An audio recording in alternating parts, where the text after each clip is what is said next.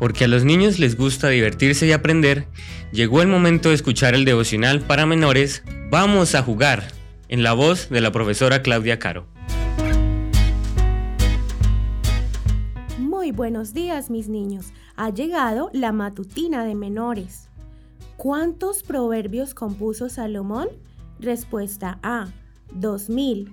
Respuesta B, 3000. Respuesta C, 5000. Vamos a buscar en nuestras Biblias en el libro de Primera de Reyes capítulo 4 versículo 32. Y compuso tres mil proverbios y sus cantares fueron mil cinco. ¿Te gustaría ser muy sabio? Hay personas que estudian mucho a lo largo de su vida y parecen ser sabios. Otros, sin embargo, no tienen tantos estudios y son mucho más sabios. ¿Sabes por qué? Porque la Biblia dice que la sabiduría es obedecer a Dios. Y mucha gente busca la sabiduría en lugares equivocados y no busca a Dios. Dios es el único que puede proporcionar sabiduría. El rey Salomón lo sabía muy bien, por eso escribió muchos proverbios que lo dicen. Puedes leerlos en el libro de proverbios que se encuentra en el Antiguo Testamento, antes de Eclesiastés y después del libro de Salmos.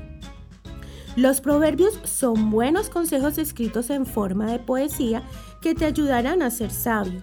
En el libro de proverbios hay consejos para los padres, para los hijos, para las mujeres, para los jóvenes y para todos aquellos que quieran tener éxito en la vida.